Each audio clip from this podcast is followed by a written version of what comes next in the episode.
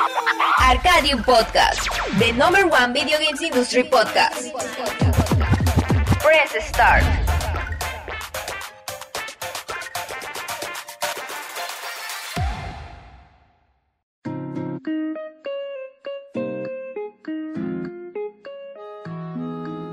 Sean todos bienvenidos a una emisión más de Arcadium Podcast. Bienvenidos a este round número 41. Yo les doy la bienvenida. Vamos a estar hablando de videojuegos y vamos a retomar algunas de las noticias más relevantes de la industria del gaming, de lo que sucedió durante esta semana. Y vamos a, como siempre, a echar relajo y hablar de videojuegos, cosas que nos gustan los pixeles. en este momento voy a darle la bienvenida al heredero de la fortuna de Microsoft, al modelo real en el cual hicieron al Master Chief, al señor Tony Volado. es, ese sobrenombre es nuevo. Este, no, no creo que Master Chief se compare con este, el, bien yo no creo compararme con Master Chief. Pero bueno, buenas noches, Chris. Buenas noches a todos o buenos días, dependiendo de qué horas nos estén escuchando. Y pues aquí estamos, como siempre, con, eh, con muchos temas, muchas cosas de qué hablar. Y hoy, hoy en particular con un pequeño coraje que todo el mundo está teniendo. Este, ahorita vamos a entrar en detalles con, con los temas. Sí, vamos a hablar de este, híjole, ¿cómo decirle? Este acontecer que tuvo la industria del gaming durante esta semana. Señores, vienen nuevos lanzamientos como siempre. Cada fin de mes tenemos videojuegos nuevos y esto ha dado pie a que las personas no estén de acuerdo con algunas de las cosas de, de eh, impresas en la portada. Ahorita te cuento.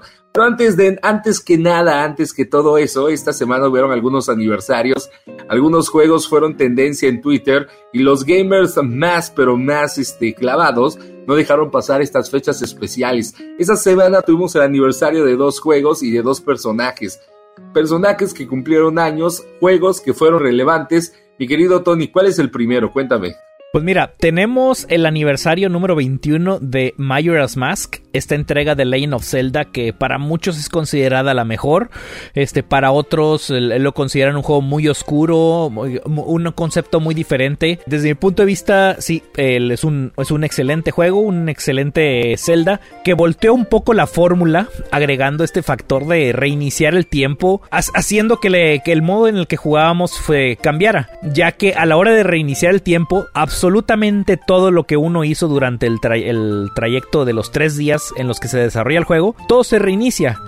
Y cuando digo todo es todo. Calabozos, se reinician eh, los objetos que hayas obtenido, se, se, reinician las conversaciones, los quests, todo. Lo único que, conserva el personaje son los, los ítems que haya conseguido en los calabozos. Y esto te genera una manera de buscar cómo abordar las situaciones de maneras diferentes. O incluso, el, bueno, el juego me recuerdo que contenía un diario en el cual tú ibas grabando los eventos importantes de varios personajes para que pudieras ayudarlos en sus, en sus historias para obtener diferentes máscaras. Esto se me hacía un detalle excelentísimo de este juego. Y llevaba el concepto del replay value a otro nivel. Oh. Creo que el replay value eh, comenzó a tomar muchísimo, muchísima fuerza justamente empezando la década de los 2000, porque antes de eso la mayoría de los juegos se rejugaban y se rejugaban y se rejugaban. Y fue cuando entonces los, eh, desarrolladores dijeron, a ver, nuestros clientes compran un videojuego y lo pasan muchas veces. Hay que darles algo nuevo para que estén entretenidos, para que puedan tener más y más y más horas de lo que normalmente un juego puede darlos. Y creo que eso le dio muchísima importancia a Mayoras Más. Un juego que hoy en día no solo sigue siendo recordado, sigue siendo querido, sigue siendo alabado, sigue siendo referente para muchos otros juegos. Y esperemos que Si, si, este, si lo tienen por ahí, nos manden alguna fotito, nos eh, cuenten su experiencia jugándolo. No sé si alguien a lo mejor tiene la versión original de Nintendo 64, si tuvieron la oportunidad de jugar el remake que se le hizo hace apenas un par de años este, para el Nintendo 3DS. Ahí cuéntenos. Yo presente en ambas. De hecho, me, todavía recuerdo ese día que, le, que lo conseguí y lo, lo, puse por primera vez. El, eh, de hecho, eh, había una. Había una, un videocentro. Así, así de viejo era esto. Había un videocentro aquí en la ciudad. En la que pues eh, tenía su sección de, renta de videojuegos. Pues tenían. No sé por qué. Tenían cartuchos japoneses. Tenían el Pokémon Stadium 2. Que en ese entonces era también. Era un boom y este, todavía no se publicaba en América. Y, te, y ahí de repente que voy viendo el Majora's Mask obviamente de, de niño novedoso fui, lo renté eh, bueno, yo no, yo directamente no pude, lo, lo, renta, eh, lo, rentó mi madre, pero eh, lo renté y luego, luego, a ponerlo, a jugarlo, no le entendí nada porque todos los diálogos están en japonés, pero yo bien emocionado por, por, jugar la secuela de, de, Ocarina of Time. Una cosa que, le, hay, que aplaudirle a este juego es que lo hicieron, lo desarrollaron en menos de un año.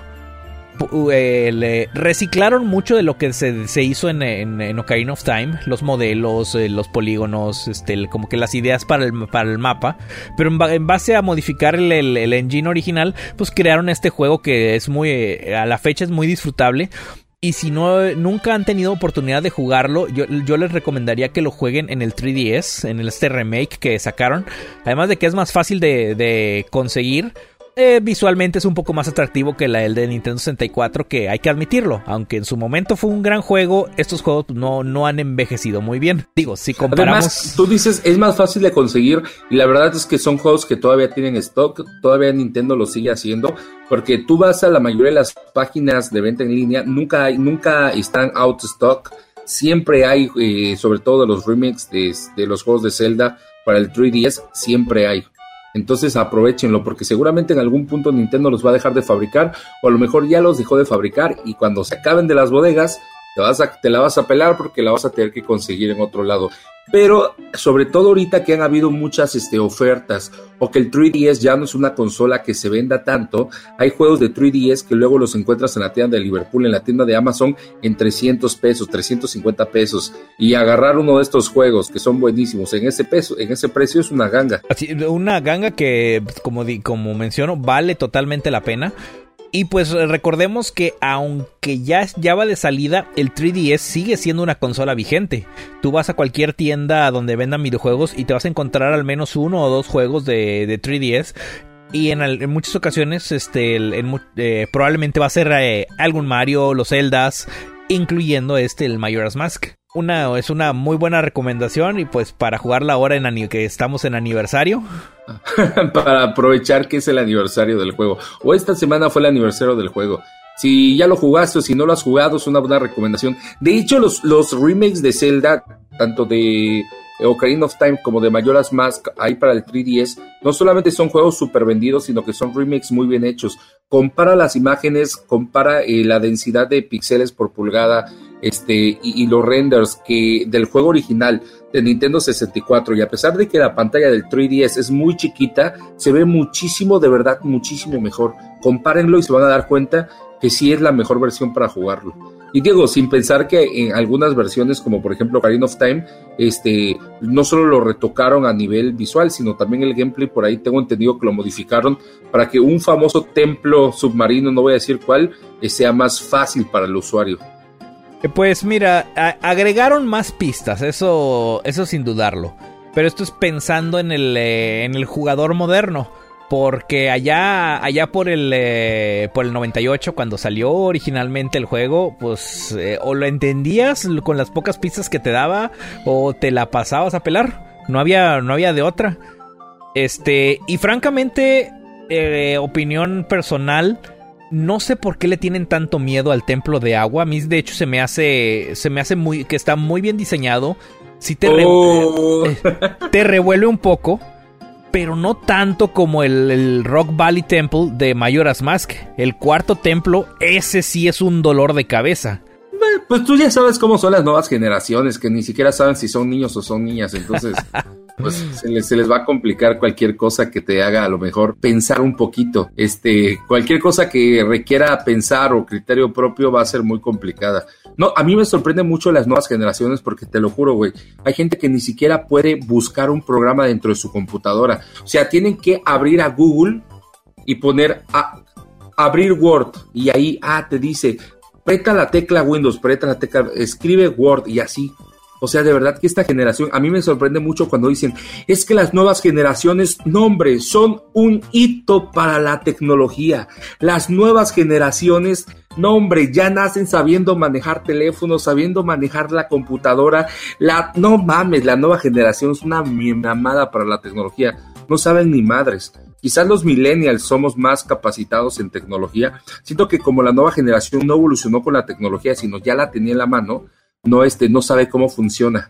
Y cuando tú no sabes cómo funciona algo, ahí es donde la cagas. Ahí es donde la cagas. Pero creo que esto no es el tema. El tema es el aniversario de Mayoras Más. Perdón. Ah, eh, no, no, no. está correcto tu, tu, razonamiento. De hecho, si comparas muchos de los remakes de, de, pues casi cualquier juego, si comparas su versión original con la versión remasterizada o con, la, con alguna nueva versión, por lo general en, la, en las nuevas versiones siempre ponen más ayudas o más guías, más pistas en el mapa cambian diálogos, este, precisamente para, para tratar de ser más claros en lo que se supone que debes hacer. Pero en algunos llegan a rayar incluso en lo ridículo de que, de que casi casi te dicen vete aquí y aquí me esperas. En vez de que te pongan a investigar un poquito, a leer los diálogos, este le. No te voy a decir que, que nos, nos vayamos muy atrás como en Castlevania 2, el Simon's Quest, que ahí sí, aunque leyeras los diálogos, no tenías ni idea de a dónde ir, ni, ni idea de qué hacer. Eh, pero al menos eh, en este caso, el Ocarina of Time, yo considero que estaba bien explicado estaba en el balance perfecto entre, entre guiarte con de la mano y dejarte libre para que tú explores este o tú experimentes, tratas de más bien, tú, tú trates de resolver ese acertijo. Güey, es que la neta no quiero defender a, también a las nuevas generaciones, pero antes los juegos estaban hechos con una dificultad pasada de verga. Yo nunca voy a superar lo de Pokémon Rubí y Pokémon este eh, Pokémon Zafiro, este para despertar a los Reyes. O sea, si no hubiera sido porque yo tenía ya internet y guías eh, cuando en aquel lejano, ¿qué año habrá sido? ¿Como año 2002? Si no hubiera sido por eso, yo jamás hubiese sabido ni siquiera de la existencia de los Reyes. Rey Ice, Rey Rock y Rey Steel. Porque puta madre, no todos los niños nacen sabiendo braille, güey. de hecho, este, creo, creo que ahí sí se pasaron un poco en lo, en lo difícil. Pero deja tú, eh, eh, a lo mejor estás hablando ahí de dificultades. Vete más atrás, a la época del Nintendo. Y ahí, por ejemplo, el primer Zelda. El primer Zelda no te da pistas de nada.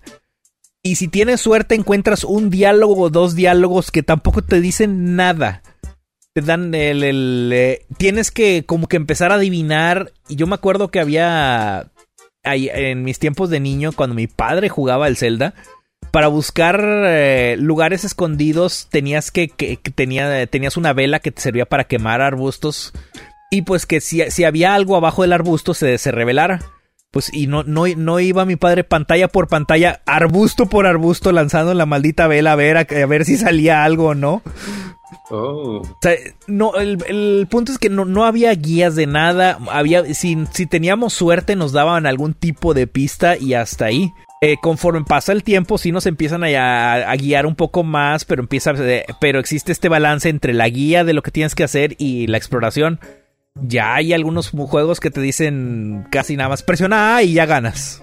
Pero bueno. Lo más interesante de todo lo que dijiste fue donde acabas de revelar que tuviste un papá gamer. Creo que la mayoría de los que jugamos videojuegos tuvimos papás que al contrario nos prohibían, nos prohibían, nos decían que no, que eso embrutecía, que eso apendejaba, oh, nos lo quitaban.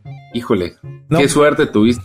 De hecho, eh, mi papá y mi mamá eran gamers. Se compró el Nintendo pensando en los niños, en este caso mi hermano y yo, pero pues ellos, ellos los compraban.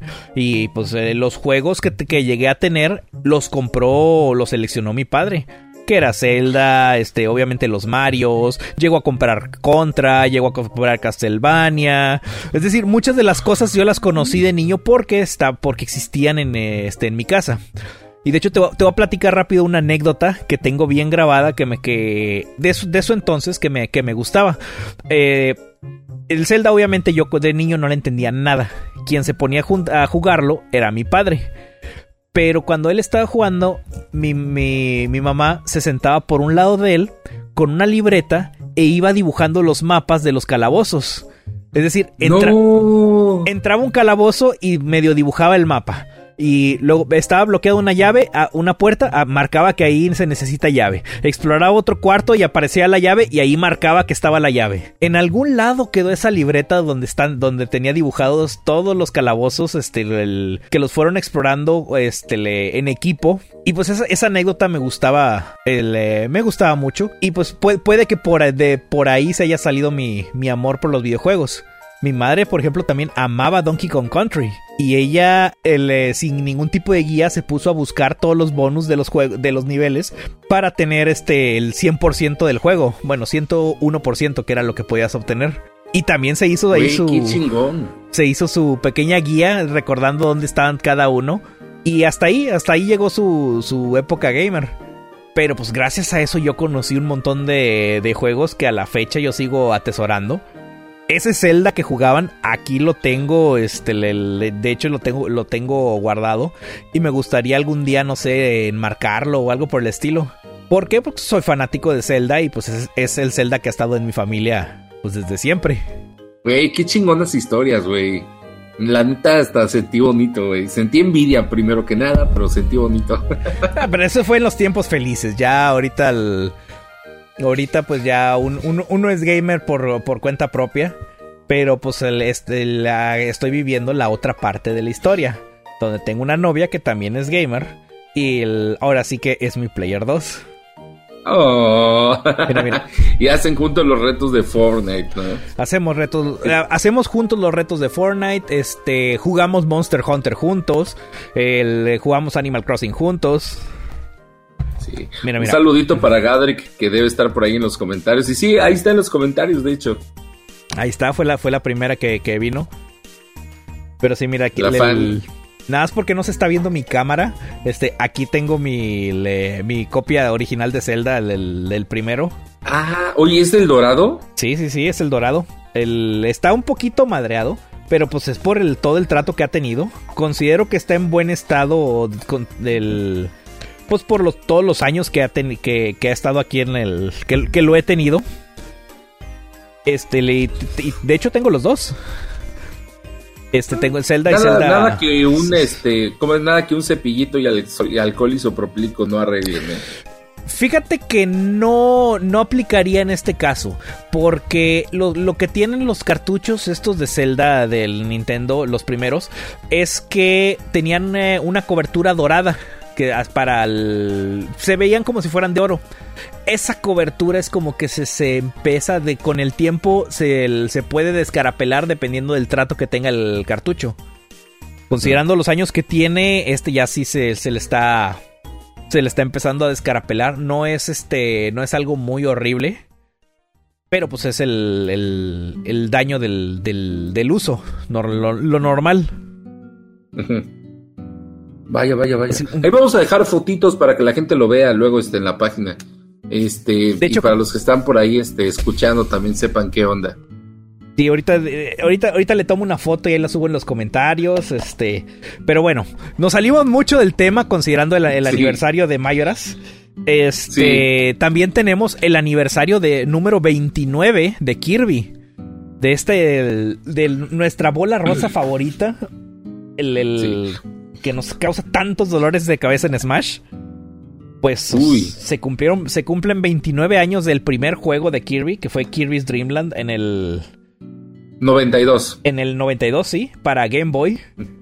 El, un juego muy sencillo, muy, eh, muy sencillo porque pues, solo, solo consistía en absorber y, y, usar lo que absorbes como arma contra tus enemigos todavía no tenía esa habilidad que lo hace característico, que es la de copiar. Y es otro juego que ahí por ahí tengo guardado también. Oye, fíjate que mi primera experiencia con, con, Kirby fue justamente con este juego. Claro que muchísimos años después, muchísimos años después, pero Kirby sí ha sido uno de los personajes que me ha dado muchas satisfacciones en los juegos. La verdad es que siento muy feo de cómo está actualmente Kirby. No olvidado, porque la verdad Kirby nunca ha estado en el olvido, pero ya se convirtió en un personaje que vende muchos peluches, se convirtió en un personaje que este, vende mucho merchandising, pero sus juegos no son buenos o no son de calidad. La mayoría de los juegos de Kirby son olvidables y se ve que están hechos como con dos pesos. Pero la verdad es que el personaje tiene una historia súper padre en los videojuegos. Este, gracias a, él tenemos a varios eh, desarrolladores, a varios programadores que han hecho historia en la industria de los videojuegos y que son hasta la fecha importantes para Nintendo.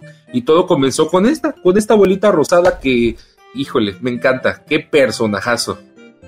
Si, si uno se tiene una característica y una, perdón, tiene una, mm, ¿cómo decirlo? Personalidad muy definida es bien bonita y muy tierna. Este, de, hecho, si te, o sea, si te pones a pensar eh, en eso, realmente el diseño del personaje fue lo más sencillo que se les pudo imaginar. Literalmente solo es una bolita con patas. Eh, ha tenido mucho éxito. Eh, ya hemos tenido muchos juegos de, Kirby recientemente. De hecho, tuvimos uno en Switch que fue el Star Allies. Si me acuerdo muy bien. Algo que siempre Ese juego está bien pinche raro, como que se juega solo.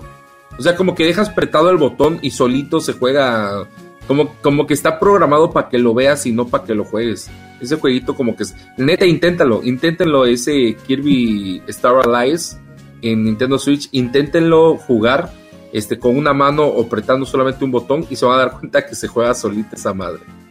Lo que siempre me gustó de, de, los juegos de Kirby es que a pesar de que parece que el juego es muy sencillo y muy simple, tiene sus grados de, complejidad, tiene, tiene muchas cosas escondidas que te, retan a que, a que encuentres. Eh, algunos niveles llegan a ser este, difíciles. Y aunque el juego empieza así muy inocente, en algunos casos el jefe final del juego termina siendo casi la misma muerte.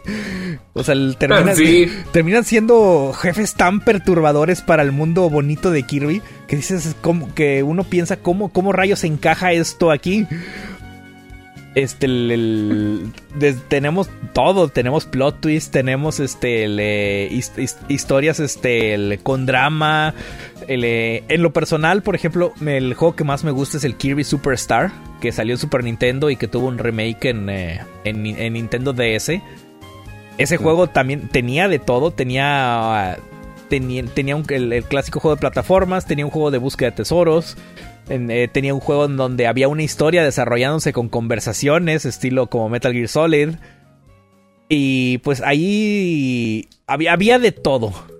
O sea, si nunca han tenido oportunidad de jugar un juego de Kirby también, eh, es, es una buena oportunidad para que se, se avienten un clavado y jueguen, pueden que jueguen ya sea en la consola virtual o ahora con la suscripción de del, del Switch, creo que está incluido este, este juego, el Kirby Superstar que yo lo considero la máxima, el, tope de lo que es Kirby. Sí, está Kirby Superstar, está el Kirby's Nightmare Dreamland, uno de, Super Nintendo, ¿cómo se llamaba? Kirby... En Super Nintendo hay, hubo tres juegos. Está Kirby mm. Superstar, que es el, este, el, que acabo de mencionar. Kirby, Kirby's Dreamland 3, que fue... Ese. Sí, el, que tú mencionas, el Nightmare at Dreamland, es de Game Boy Advance. Game Boy Advance, sí, confundí el nombre, pero no el juego. Pero sí hay otros de Kirby ahí en la suscripción de Switch Online. Y creo que es buena oportunidad para que lo jueguen, porque además se juegan solitos. O sea, son juegos que no te van a llevar más de una tarde jugar para poder terminarlos. Y pues te vas a llevar la satisfacción de terminar un buen juego, porque sí es un reto a nivel de gameplay. El, juego de hecho está pensado precisamente para los jugadores principiantes. No te voy a decir que el juego es muy sencillo. Eh, involucra que tu personaje se mueva, salte. Pero Kirby tiene la, habilidad de que puede volar.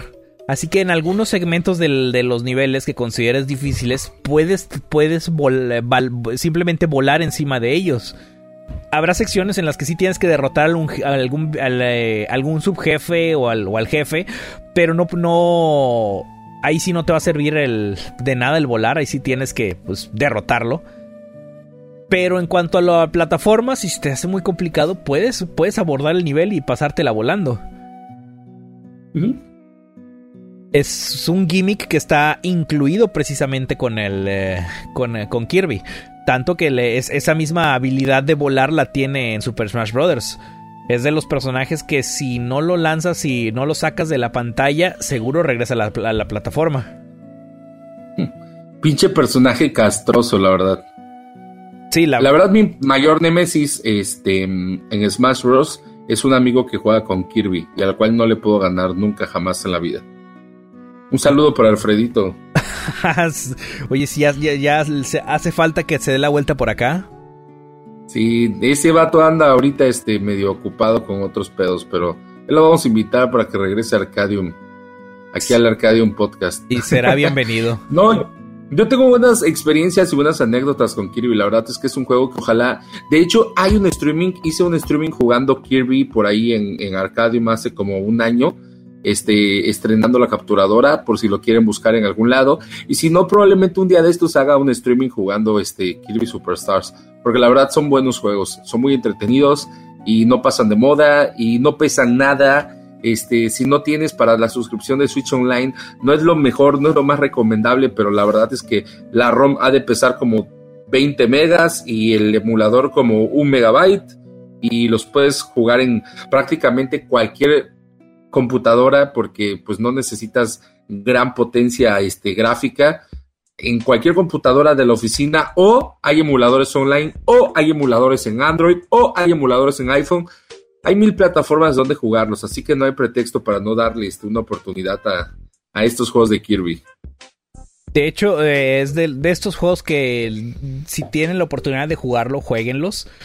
No es que estemos apoyando la piratería, pero sí tiene razón. Ah, perdón. Ah, se, me, se me atoró otra vez la cena. un Yalazo, ¿no? casi, casi, un Phil Barrera, un Phil Barrera. Este, no, el. Este, no es, no es que se apoye la piratería, el, pero sí, como tú mencionas, el, el, caso del el caso particular en Super Nintendo, pues lo encuentras ahorita ya en cualquier lado. El, el, emulador lo puedes ver, lo, puedes ver pues en la computadora, internet, el, incluso en otras consolas como el PSP. Hace poco lo llegamos a ver incluso hasta en el Xbox Series X. Sí, eh. Pero bueno, el, el, punto es de que cumple 29 años. Y pensamos que, wow, estamos viejos. Sí, está feo eso, ¿eh? Estamos envejeciendo. 29 años de Kirby. 29 años bien vividos de un buen juego. Señores, ahora sí, ya este, nos comimos la ensalada, vámonos al plato fuerte. Hay mucho de qué platicar eh, sobre un mismo tema. Y es que así reveló este, eh, esta semana y particularmente ayer hizo que explotara Twitter porque, híjole, lo voy a explicar de esta manera. Hace algunos meses, todos saben, empieza la nueva clasificación mexicana de videojuegos. Este, por alguna razón al gobierno se le ocurre hacer una propia clasificación mexicana de juegos, clasificarlos igual que las películas, con A, B, B15, C, etcétera, etcétera, y crean sus propios iconos, sus propios este, símbolos para sustituir la clasificación americana que todos los juegos en nuestro país han incluido durante los últimos años, que es la clasificación de la IAS, IASRB.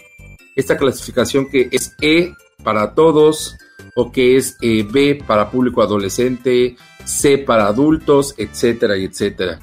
Este, no, es M, ¿no? Para adultos. El, es que para adultos hay dos clasificaciones del ISRB. Ah, Está el, el, M, Mature, que es para 17 o más, y están los Adults Only, que son para 18 años. 18 años o más. Sin embargo, es muy raro que encuentres un juego con esta clasificación. estoy seguro que no hay ni un solo juego en consola de videojuegos que tenga esta, esta clasificación.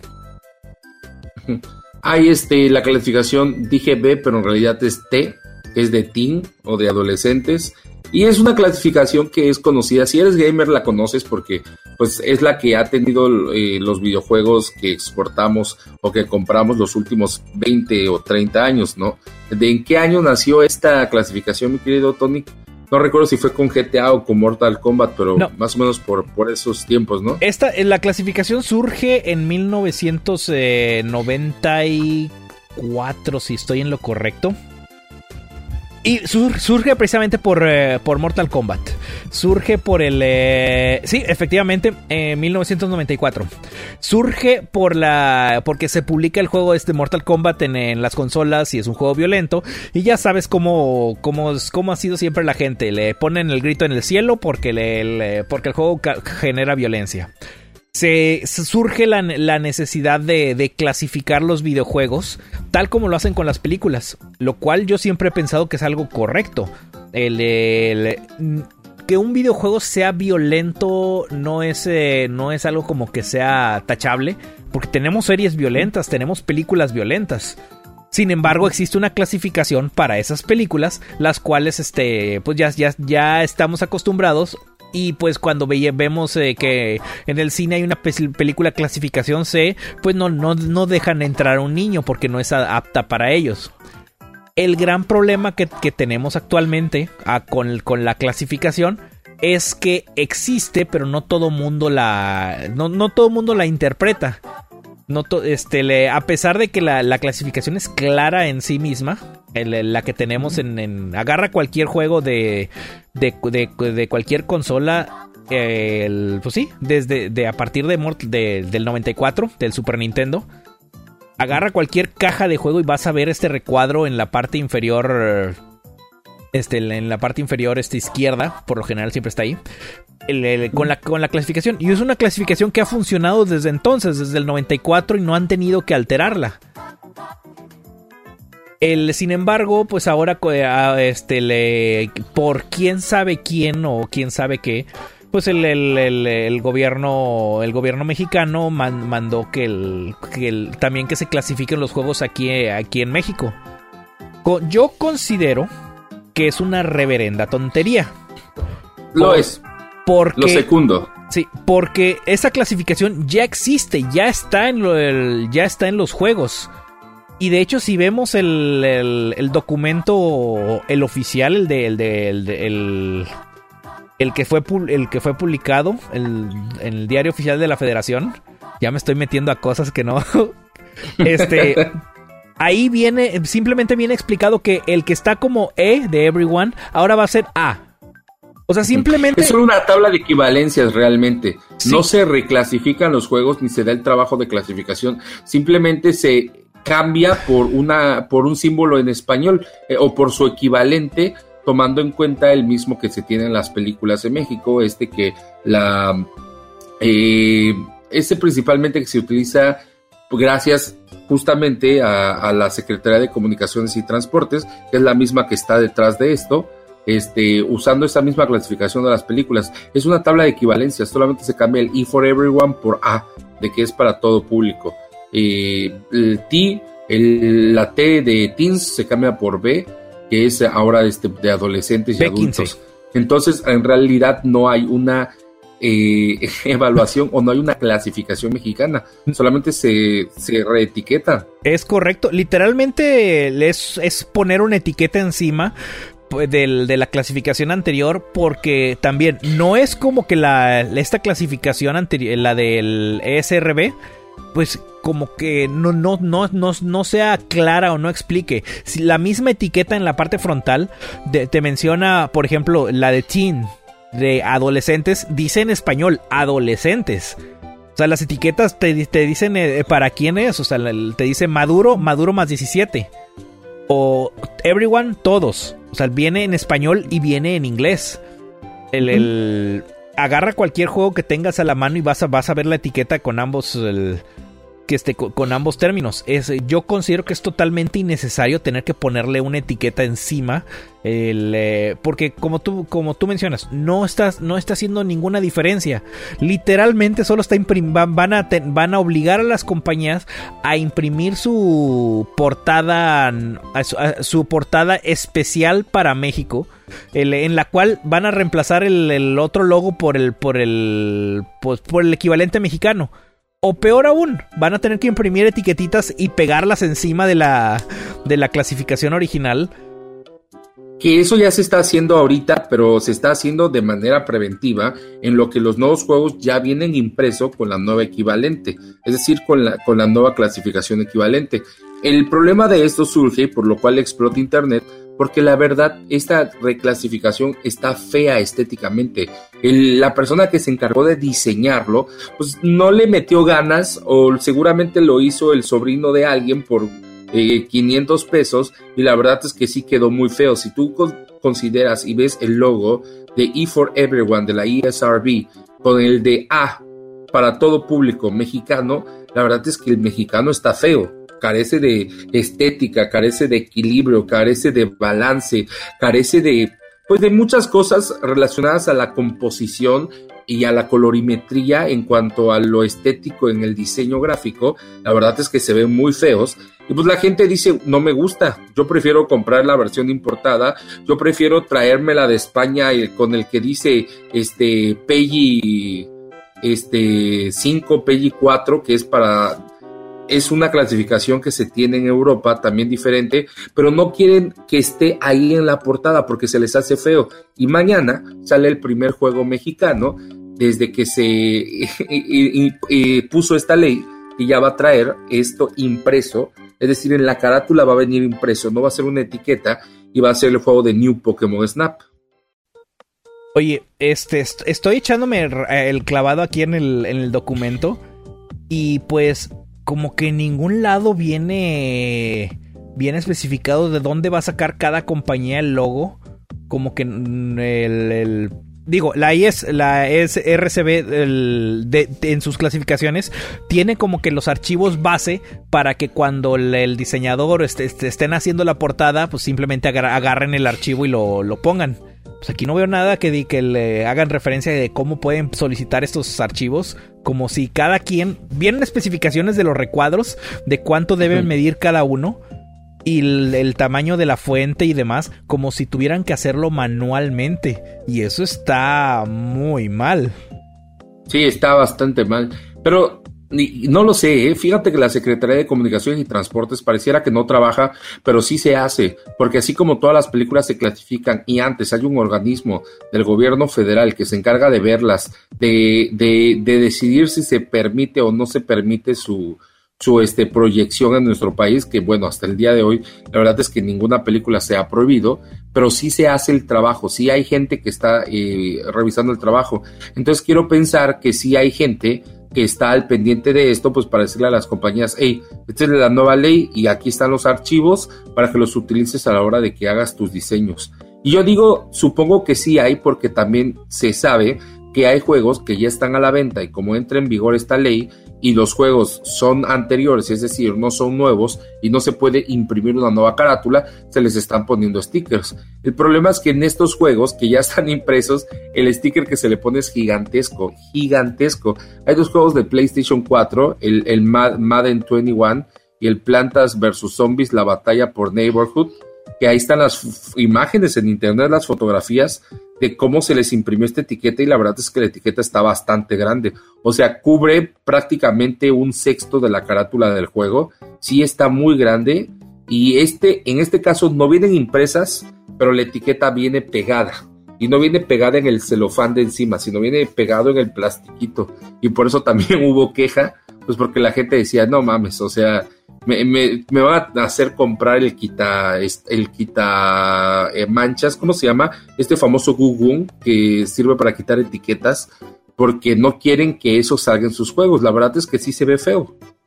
Estoy viendo la, la imagen de, del Madden y del Plantas contra Zombies. Dios, qué horrible, en serio. O sea, no, en, la parte de atrás como que parece que sí imprimieron un, cachito, pero en la parte de adelante se pasaron. Este sí, le, cuando dijiste que cubre un sexto de la portada, no exageras, cubre literalmente un sexto de la portada. Ahora imagínate esta etiqueta en una caja de Switch que es un poco más chica. A la madre. vas a comprar una letra nada más, no, no, no se va a ver, no va a lucir la portada del juego. Güey, está tan feo que es la primera vez que escucho gente que dice, güey, voy a, voy a comprar otra versión de otro país porque esta no me gusta. Perdón, pero toda la vida he, visto, perdón, que gente en redes sociales se queja, oigan, me, no quiero pagar importación. Odio pagar importación por juegos extranjeros. Quiero que alguien los distribuya en mi país para que me salga más baratos. Y ahora ya es lo contrario, dicen, no me importa que los traigan a mi país, yo los quiero de afuera, quiero el que compran los gringos, por favor alguien vaya al GameStop, compre 20 y trae uno y me lo revende, porque yo no quiero que el mío salga con esa clasificación horrenda. O sea, me, sorprende, la verdad es que me sorprende, me dejan nadado. El público gamer, además de bipolar, es este eh, es muy clavado a la hora de que le toques los, las cosas que coleccionan, porque la verdad es que hoy en día es muy fácil comprar un juego digital y si la gente lo sigue comprando en físico es por colección y precisamente por colección, por estética es que no quieres que salga pues esa letra gigantesca en la portada de tu juego. Ahora, eh, eh, voy a abordar otro lado de esto. el, lado bueno es que solo están, digamos, reetiquetando el juego. Están poniéndole la, etiqueta encima de la clasificación y no están reclasificando juegos. Muchos no lo saben. Ah, sí. Sí, este, muchos no lo saben, pero las consolas modernas este, tienen una sección para control parental y en esas secciones viene incluido restricciones por, eh, por clasificación de los juegos. O sea, esa letrita no está nada más ahí de adorno. Tú puedes configurar que una, por ejemplo en el Xbox, que una cuenta, eh, digamos la cuenta eh, de tu hijo de 8 años o de 6 años, que no pueda jugar ningún juego cuya clasificación esté o superior. Entonces, aunque el niño agarre el disco y lo ponga o inicie el juego, no va a poder jugarlo porque la, consola identifica que el juego es, de una clasificación que está fuera del, rango que el, que el, padre o tutor le, le, permitió y no lo reproduce. Este, si metieran una reclasificación aquí en México, pues ya sería todo. Tendrían que meter una actualización, no solo pues no solo en, lo, impreso de los juegos, sino también que, la consola sepa identificar que el juego es cierta clasificación y que la consola tenga esa clasificación para hacer las restricciones.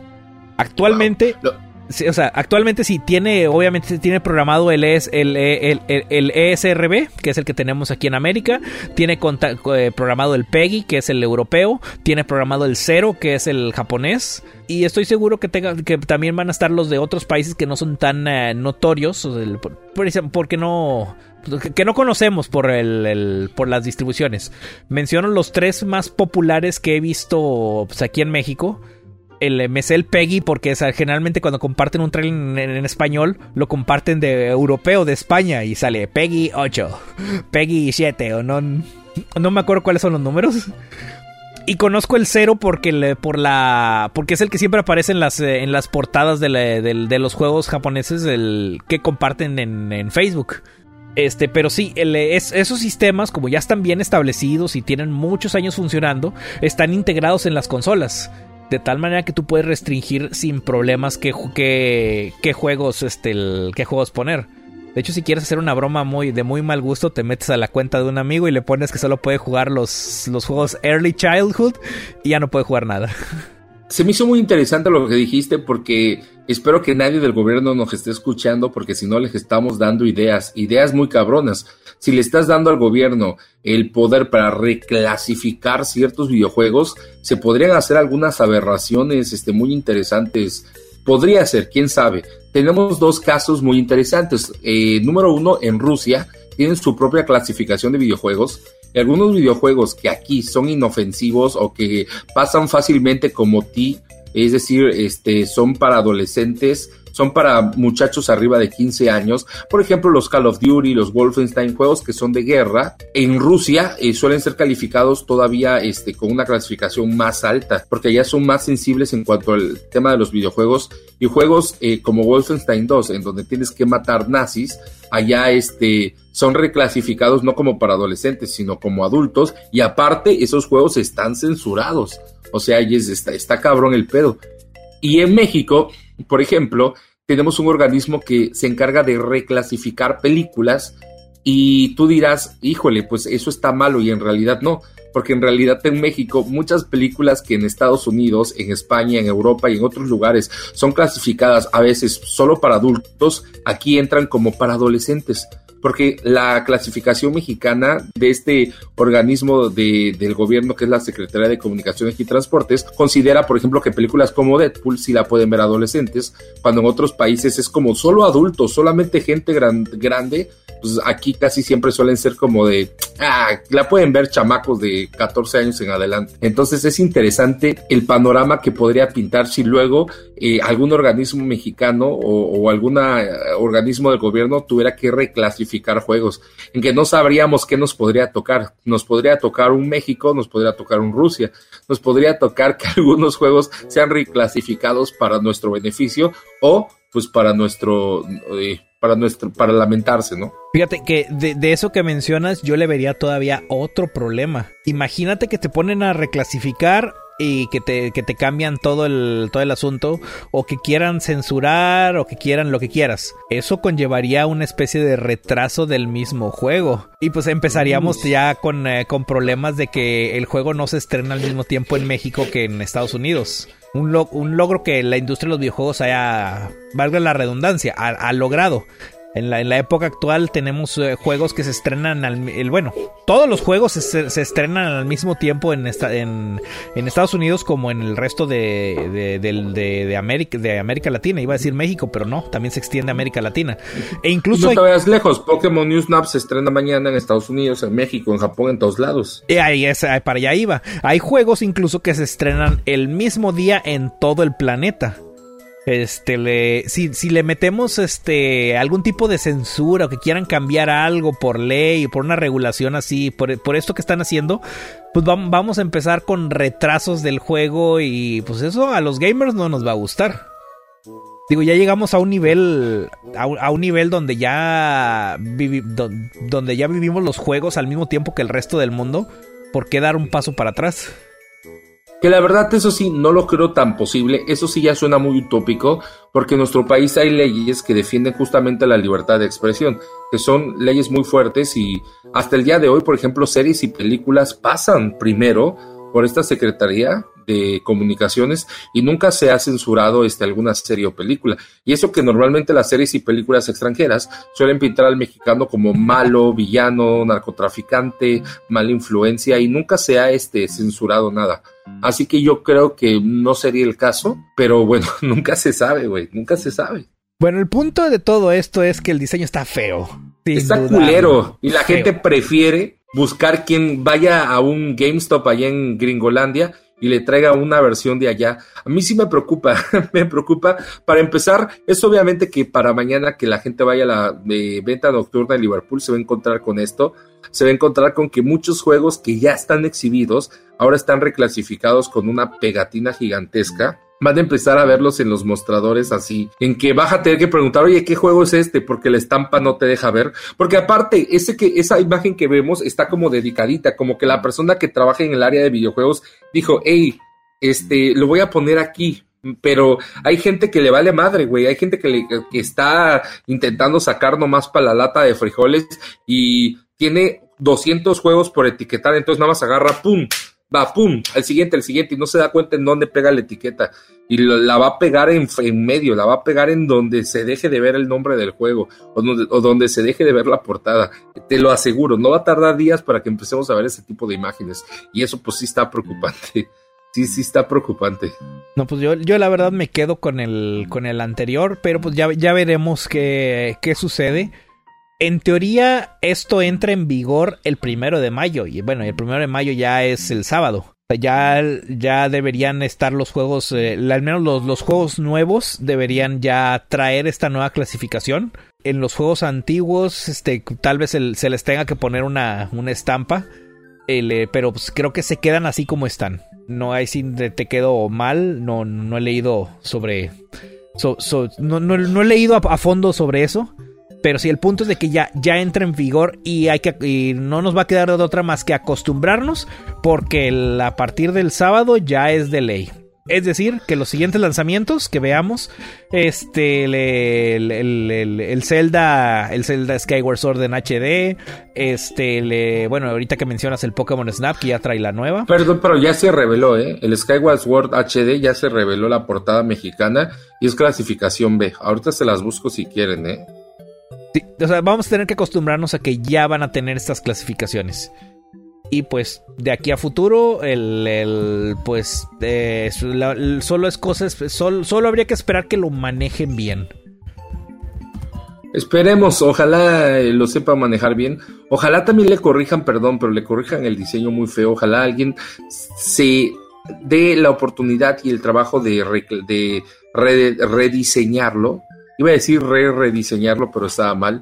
Se dé el trabajo de rediseñarlo porque, híjole, está feito. Hasta los colores, no, ¿por qué no utilizó blanco y negro? O sea, ¿por qué tenía que a huevo ponerle un color? Mira, el, el, asunto de los colores lo entiendo un poco. Porque los colores están un poco a la par a los colores que usan en el PEGI, en el europeo. Entre más eh, abierta la clasificación, o sea, entre más público abarca, es un son tonos más amigables, es el tono verde.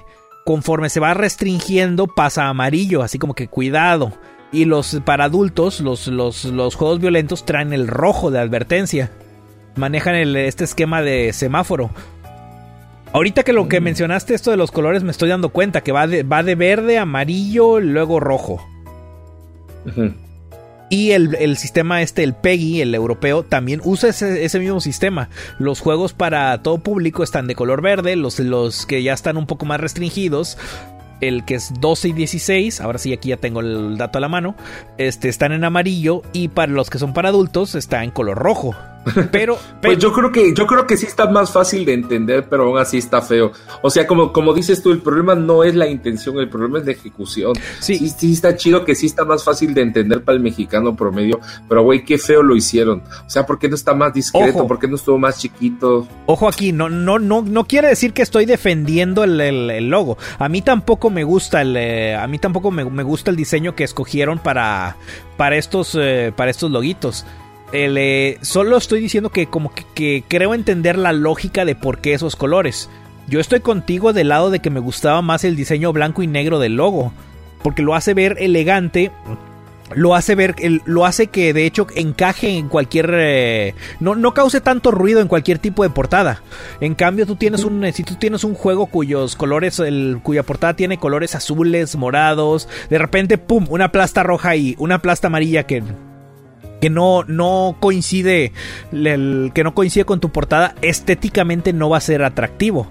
Y eso es lo que tienen los logos del, del SRB son están muy bien diseñados y están son, son atractivos pero claros y no, y no se hable también de, las no se hable de las etiquetas. Si de por sí este problema con los colores es malo, ahora imagínate poniéndole encima una etiqueta enorme. Sencillamente el ejemplo del, de plantas contra zombies que, pues, que, pusiste hace un, momento.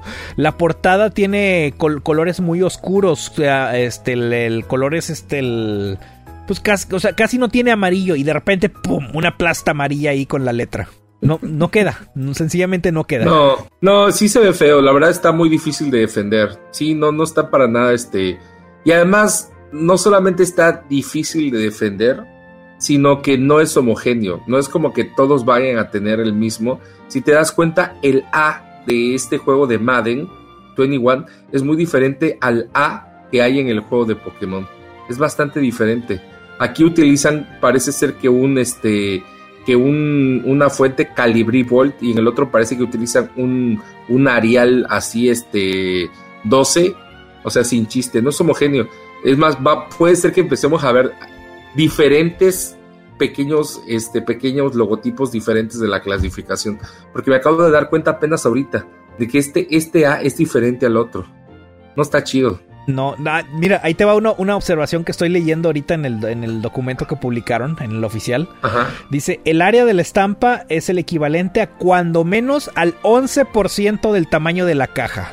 O sea, el 11% de lo que veas vas a tener que estar estampado con la, con la mugre esta. Y pues de hecho, uh, regresando a las imágenes que mostraste, pues yo estoy seguro que esa A y esa B sí cubren el 11% de la caja. Sí, sí cubren, yo creo que cubren más o menos un este un 15%. O hasta más, pero sí el... La verdad es, eh, vuelvo al mismo punto, yo creo que es innecesario, ya existía una clasificación, lo mejor que podían hacer eh, sería aprovecharla, este, le, explicar cuáles son, a qué equivale cada una, a pesar de que la, misma clasificación te lo dice en español.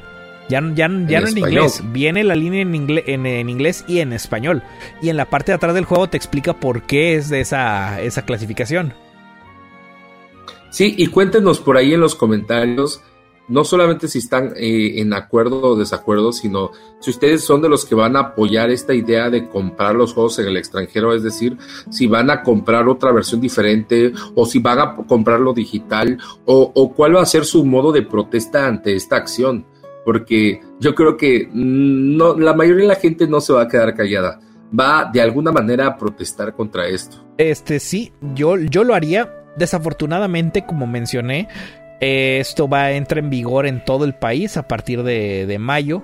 Y eso quiere decir que todos los juegos que, que veamos en las tiendas de este país, el, el, ya van a traer el etiquetado nuevo. No. Dato nada más relevante, pasado mañana ya es mayo. Es más, para cuando ustedes estén escuchando este podcast en Spotify, ya es mayo. Seguro ya es mayo, así es. Y, este, este etiquetado ya sería obligatorio. la, la, gran mayoría de nosotros conseguimos nuestros juegos o en una tienda como Liverpool o como Walmart, Sam's, etcétera. Pero la, la mayor cantidad de ventas viene de, por ejemplo, de Amazon. Y pues este le todos los juegos ya van a traer, les aseguro que van a traer el etiquetado nuevo, aunque los compremos en línea, por la misma. Este. por, el, por, la misma ley. Habrá que, habrá que ver a la hora que nos lleguen lo, el empaque. Estaría muy interesante que Amazon, al ser una tienda en línea, exhiba el juego con el etiquetado mexicano, pero cuando te lo envíe no tenga el etiquetado. Y ahí sí sería, sería algo que aplaudir. Lo vamos a ver ahora, por ejemplo, con el Pokémon Snap, porque pues, el, yo, yo, yo, lo tengo preordenado. Entonces, cuando me llegue, les puedo confirmar si trae etiquetado nuevo o no. Pero ya está confirmado, o sea, ya, ya, ya, este, ya hay fotos del juego, o sea, de gente que ya tiene el juego. De hecho, ya lo están revendiendo en Marketplace y ya lo, y lo trae, lo trae impreso. Ay, qué mal, entonces, pues ya ni modo, no nos queda más que acostumbrarnos o pues pedir el juego en alguna otra fuente. El problema es que estas fuentes, pues el eh, pedirlo, por ejemplo, a Estados Unidos, no todo mundo tiene esa oportunidad. Sí, no todo el mundo tiene esa oportunidad. La verdad es que ahorita como que no puedo encontrar la imagen tan rápido. Este... Este... Pero ya hay imágenes. O sea, de hecho, estuvo en Marketplace el día de hoy. Hoy salió en ahí a la venta, pues ya sabes, ¿no? El güey que su tío, sobrino o alguien familiar trabaje en una tienda de videojuegos, pues ya te lo puede vender antes. Y lo estaban vendiendo barato, de hecho, me parece que en 1200. Y este. Y pues ya ahí se ve porque es una fotografía, o sea, tiene, toman la fotografía a los que lo tienen en mano y pues ya lo traía incluido. Ya, ya, ya y, de, todos modos, quien sea que distribuya, la persona que está importando este juego para, para distribuirlos en, este, en nuestro país, va a tener que hacerse cargo. En caso de que llegues a importar juegos, por ejemplo, la Tamel, em, llegue a importar este juegos eh, y si no los trae, no los trae, pues ellos van a tener que a lo mejor cubrir el costo del, del retiquetado o del, del, de las estampitas que le van a pegar encima. Claro que la sabemos que, bueno, es, es, es por ahí con pinche de Nintendo. Pero hay otras empresas que sí se encargan de importar juegos a México y, y este y seguramente van a tener que ellos cubrir el costo. Este, sí, ya estoy viendo la, imagen y, oh por Dios, eh, perdón, pero se ve más feo de lo que pensaba. Eh, una cosa es el preview que tenemos en Amazon y otra ya es el ver, ver la caja con esa clasificación. Te dije, güey, te dije. Sí, sí, está. Mándame la fotito ahí para que la ponga. Sí, ya se ve que ya viene impreso, güey. Y ya, pues sí, no está chido, la verdad se ve feito. Y pues ni modo, no nos queda de otra más que acostumbrarnos. El... Sí, un detalle muy importante que, nos gustaría, digo, para empezar a cerrar este tema, eh, es que el, costo de imprimir una de estas portadas es muy alto, es muy elevado. Siempre ha sido muy elevado. Tú, tú considera eh, cualquier persona que vaya a publicar un juego, este, este es uno de los eh, precios a lo mejor este, elevados porque no se trata solo de imprimir las carátulas, sino de ponerlas, de colocarlas. Es, es, un costo bastante alto. Y ahora eh, que se tiene que reimprimir una portada nueva o diferente para nuestro territorio, va a hacer que muchas, a lo mejor muchos publishers no quieran costear ese precio y lleguen a pensar o a considerar no lanzar cierto juego en nuestro, en nuestro país. Eh, yo lo pienso de, de, de la manera en la que algunos publishers independientes tú ves juegos como Blasphemous, se llegaron a publicar y se venden, se están vendiendo por ahí en Amazon. O sea, se, se, sí se logró publicar una versión física de ese juego y de muchos otros juegos que son independientes o son de, desarrolladores más chicos, que algún publisher más chico lo llega a publicar. Y a la hora de que ese publisher se dé cuenta que va a tener que imprimir una carátula especial para nuestro país, yo creo que va a decir, ¿sabes qué? Es un no me costea, pues que no se venda ahí y entonces la persona que tenga que importar el juego, la empresa que importe los juegos para venta en nuestro país, va a tener que asumir el costo del, del ¿cómo es? De reimprimirlo o del, del reetiquetado o de las estampas que le van a poner al juego. Porque, porque sí está cabrón, perdón, pero está cabrón. O sea, no es, no es barato, no debe ser barato. Imagínate que tú como empresa Latamel, no sé, tengas que reimprimir 15 millones de etiquetas para los 15 millones de juegos de Pokémon que se van a vender en nuestro país. Es un número exagerado, perdón. Para las 5 millones de copias que se van a vender en nuestro país de algún juego de Pokémon. Que tengas que tú reimprimir por ti mismo 5 millones de etiquetas. Y debe ser altísimo debe ser altísimo y, el, y un problema logístico cambiar el reetiquetado de todos esos juegos, es decir, cambiarle la carátula a cada una de esas cujas, debe ser muy grande el, precio. Así que seguramente los publishers chicos que no se pueden costear esto van a decidir o no publicar en nuestro país o elevar el costo. Y... Está cabrón, porque quieras o no, en algún punto los videojuegos en nuestro país van a subir de precio, poco o mucho, pero van a subir debido a esta mamada. Eso en el caso de que los traigan. Yo veo, yo creo que si sucediese eso, lo, más factible que harían sería no, pues no incluir el mercado, el, eh, no, incluir al mercado mexicano. O sea, siendo sincero, el, ahorita mencionaste la, empresa eh, por excelencia, Limited Run. Esta, esta empresa que se dedica a agarrar juegos independientes digitales y sacarles una versión física precisamente para los coleccionistas de juegos físicos pues lo, único que va a decir es, bueno, tengo que hacer esto, no lo hago en México. Y esas pequeñas, ese extra de, copias que originalmente iba a vender en México, fácil las, vende sin problemas en Estados Unidos, te lo aseguro. Y, a la larga eso, eso va a causar que, el, que se vea perjudicial, el, que se vea... Ah, ¿cuál, ¿Cuál es la palabra? Se me trabó la lengua. En lo contrario, de a beneficiar, el que se vaya a perjudicar de esto. ¿Perjudicar? Sí, sí, esa, no, no, sé por qué se me fue algo tan básico como, como eso. Bueno, el que se va a perjudicar al final es el gamer mexicano, porque ya no va a encontrar toda la variedad de juegos que pudiera encontrar no este, normalmente. Obviamente los grandes juegos, los grandes vende, consol, vende consolas o los juegos icónicos como Resident Evil, como los Marios, como los Zeldas, como los Call of Duty, pues esos como si se venden a mí de a millones, no les va a costear mucho más bien, no les va a representar mucha diferencia de costo al el etiquetarlos nuevamente para el, para el mercado mexicano. Ahora, para los publishers más chiquitos sí va a generar un costo que va a afectar. Voy a, voy a seguir hablando de este tema, pero quiero mandarle un saludo grande al señor Rodrigo Rodríguez, que por ahí nos dice que le aumenten el precio, le pongan aguacate y gasolina premium. El precio lo vale. Y el señor Alfredo Martínez dice, Tony, tienes una razón más para odiar al viejito del palacio. Oye, esto ya se volvió político.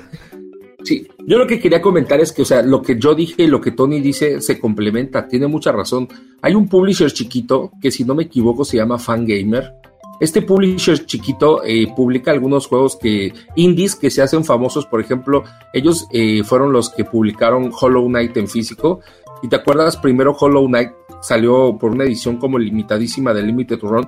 Y luego, si tú vas a cualquier Game Planet, ahí te venden físico Hollow Knight en cualquier GameStop, ahí lo venden físico y es por este publisher chico que se llama Fangamer, que publicó versiones físicas de algunos juegos, por ejemplo, me parece que ellos publicaron Undertale, ese tipo de juegos, ¿va? Y si tú vas a todos los GameStop, perdón, a todas las tiendas estas de Game Planet, de... ¿Cómo se llama la otra? Mexicana. Pues eh, ya es la única. Y tienda Gamers. Ah, bueno, sí, es la única. Gamers y Game Planet ya ah, son. Si, tú vas a todos los Game Planet, ahí está Hollow Knight. Quiere decir que Game Planet al menos importó cuánto. Pone tú unas 30 mil copias para que alcance para todas sus tiendas, ¿no? Al menos unas 30 mil copias importó Game Planet. Y, y, es, y, entonces, ahora que está este pedo en México, Game Planet le va a tener que decir a este publisher, oye, te voy a importar tus 30 mil piezas de siempre, de los juegos que te gustan, pero pues tienes que cambiarle el etiquetado para que yo lo pueda vender y el publisher más chiquito va a tener que elevarle el precio porque lo va a reetiquetar o si no va a perder esas 30 mil copias, que es nada. En el mundo de los videojuegos 30 mil copias es nada.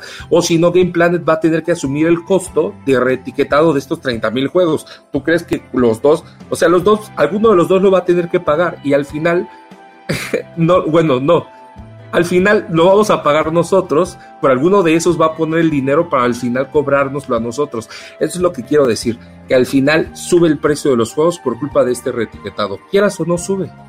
De hecho, sí, este, como dije, el que sale perdiendo al final va a ser el gamer. ¿Todo por qué? Por un capricho que tuvo alguien. El. Eh, este le no sé no en este caso sé que no no fue no es el presidente el que dijo ay vamos a reetiquetar los juegos una tontería fue, fue una tontería de alguien en una de las cámaras de cosa acá de, de política que pues para aparentar que están trabajando y pues sacan esta, esta ley que realmente no sirve para nada. A final de cuentas, este, de todo lo que hemos visto eh, en cuanto a la legislación, lo que estaba viendo ahorita en el documento de cómo se van a etiquetar, pues realmente es totalmente innecesario y no, no, no ayuda en nada, no contribuye en nada, no cambia nada. Punto.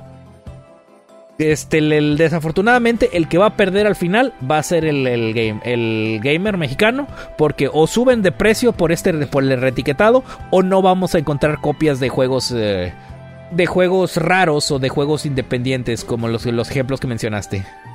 Sí, o sea, olvidémonos de que pronto vayamos a volver a tener este estos tipos de juegos Hollow Knight, este tipo de juegos Ori, este tipo de juegos Undertale en versión física en los Game Planet, olvídate eso se va a acabar o van a ser más caros, que de por sí este, ese tipo de juegos son como de los más baratos porque son juegos que de manera digital te cuestan 200 pesos y de versión física no te los pueden dar tan caros. Entonces ese tipo de juegos siempre andan en un rango de precio de menos de mil pesos, entre 800, 900, pero menos de mil pesos. Y pronto, poco a poco, eso se va a ir acabando, chicos. Se va a ir acabando. Híjole, qué fuerte. Ahí enseñé ya la foto que me mandaste de los juegos impresos de Pokémon News Snap, que por cierto ya sale mañana, o sale en una hora, porque si lo compraste digital al ratito ya lo vas a poder jugar. Es eh, un juego que muchos han estado esperando, que muchos estuvieron pidiendo durante mucho tiempo, y como se dan cuenta, se filtró ya antes, ya mucha gente lo está pudiendo jugar, mucha gente ya intentó incluso hacer stream, y por eso ya se filtró mucha información de este juego. No sé si es válido dar información o si, o si califica como spoiler. Pues mira, no considero que, que, que, sea un spoiler a menos de que vayas a decir algo sobre la historia del juego en sí. Este, me imagino que lo que ya, ya sabrán es cuántos Pokémon salen, el que, que, tienen planeado para el juego, el, clásico que encuentran los huecos ahí de cosas faltantes, cosas que quitaron. sí, exacto. Yo diría que adelante, date. Bueno, sí hay un spoiler sobre la historia que es mínimo, pero este lo, me lo voy a evitar. Lo primero, lo primero, lo primero es que eh, de Centro Pokémon, los chicos de Poké Experto y otras, este, y, otras personas que se encargan ya por ahí de, de sacar información de los juegos de Pokémon, se dieron cuenta que hay Pokémon que en la Pokédex oficial que ya se filtró no están y dicen, ah, cabrón, pero si salí en el trailer del juego. Y es que nos han enseñado muchos trailers bonitos del juego y en uno de esos trailers nos enseñaron una imagen en la que vemos algunos Pokémon, vemos un Bibilion, vemos un Emolga, vemos este, algunos y en esa imagen, en esa específicamente, eh, podemos ver un Shroomis. Eh, el caso es que en el juego final este Pokémon no aparece. Es decir, ahí se ve chiquito al fondo, pero se ve Shroomies en el trailer. El juego no aparece. No sabemos si ah, estaba planeado y de último momento lo quitaron o si de plano siempre fue como publicidad este gandaya, es decir, nos quisieron vender un número de, de, personajes irreal, porque desde el principio sabíamos que no iba a estar la Pokédex completa, que no íbamos a tener a los 900 Pokémon de la Pokédex nacional todos disponibles, lo sabíamos, pero también mucha gente no se esperaba que el número de Pokémon que iba a aparecer fuera tan bajo, porque a mí personalmente eh, sí se me hace como muy limitado. Yo me esperaba un poquito más de, del número de Pokémon que va a salir. Y pues bueno, lo primero que se filtró es eso, que hay Pokémon que se ven en el trailer, como este Shroomies, que chicos no están en el juego, así que aguas.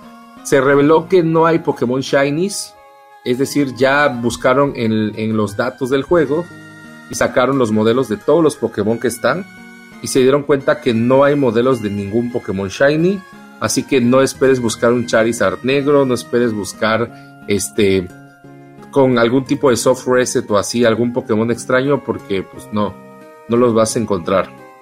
Otro dato curioso y para mí lo, lo, más grave de este juego, de la información que se filtró, es que, lo voy a decir de una manera, espero, amigable, no solamente no hay muchos Pokémon, sino que hay muchos espacios vacíos de Pokémon que están, eh, digamos, no programados, sino se saltea la Pokédex. Es decir, tiene 21, 22, 23, 28, entonces dices, ah, caray, esos espacios en blancos, pues podrían apuntar con los rumores de que va a haber DLCs de este juego. Es decir, que nos van a vender Pokémon por separados. La Pokédex completa se filtró eh, hoy en la mañana.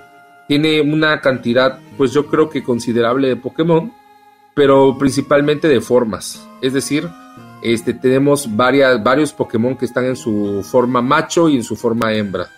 Este, en su forma, los Vivillon, por ejemplo, tenemos cada una de las formas de Vivillon en macho y en hembra. Cada uno de los Pokémon que tienen como varias formas regionales.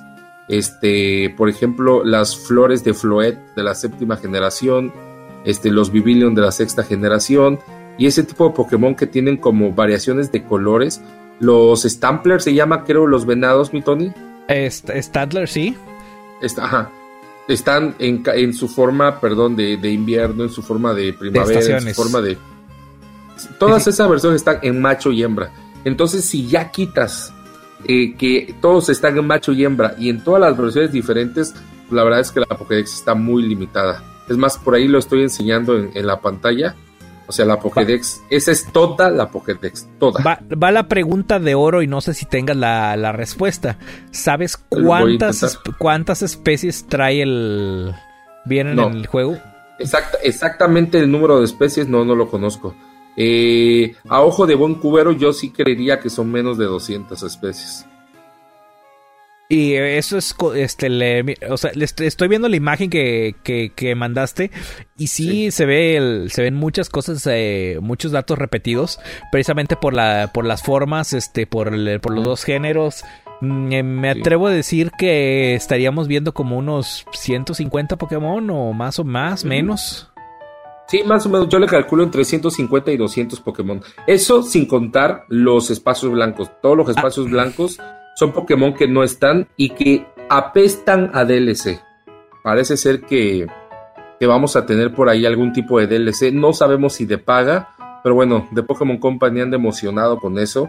Y desgraciadamente, a pesar de que la gente se quejó de los eh, DLCs de Pokémon Sword y Pokémon Shield, pues al final sí vendieron. Yo, y vendieron bastantillo. Te voy a anticipar algo, y no, no porque sepa, sino porque los conozco. Eh, te puedo apostar lo que tú quieras a que el DLC van a ser nuevas rutas de eh, nuevos escenarios, o sea, una ruta completa. Y sí, efectivamente van a meter más Pokémon. Y esos DLC van a ser de paga. Este, ya probaron este, eh, de Pokémon Company hace, hace ya un poco tiempo que ya probó lo que son los DLCs de paga. Eh, empezando en, Pokémon, Pokémon Tournament.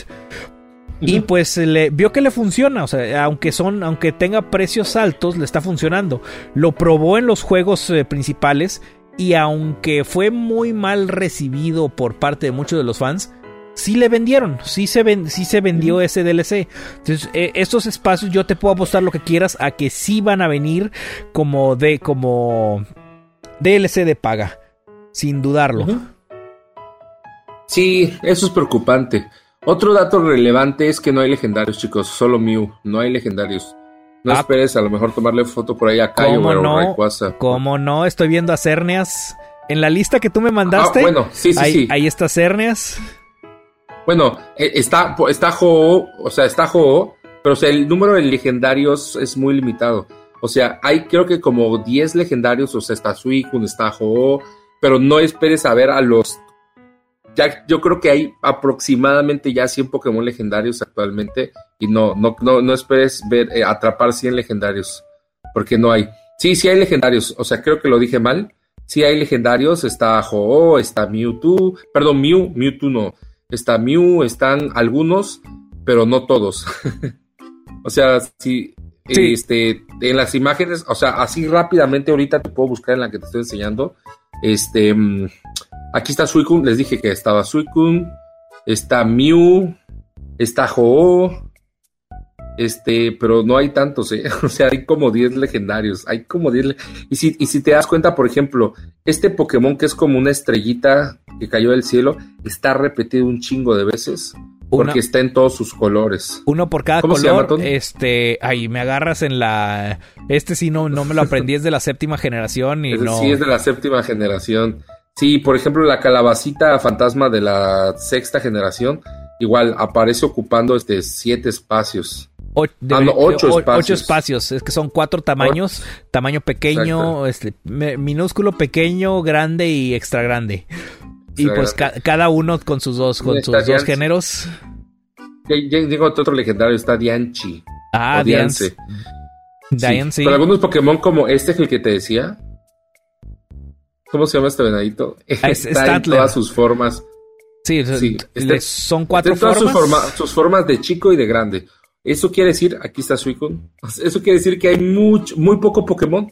O sea, están ocupando muchos espacios en la Pokédex, pero es el mismo Pokémon, ¿sabes?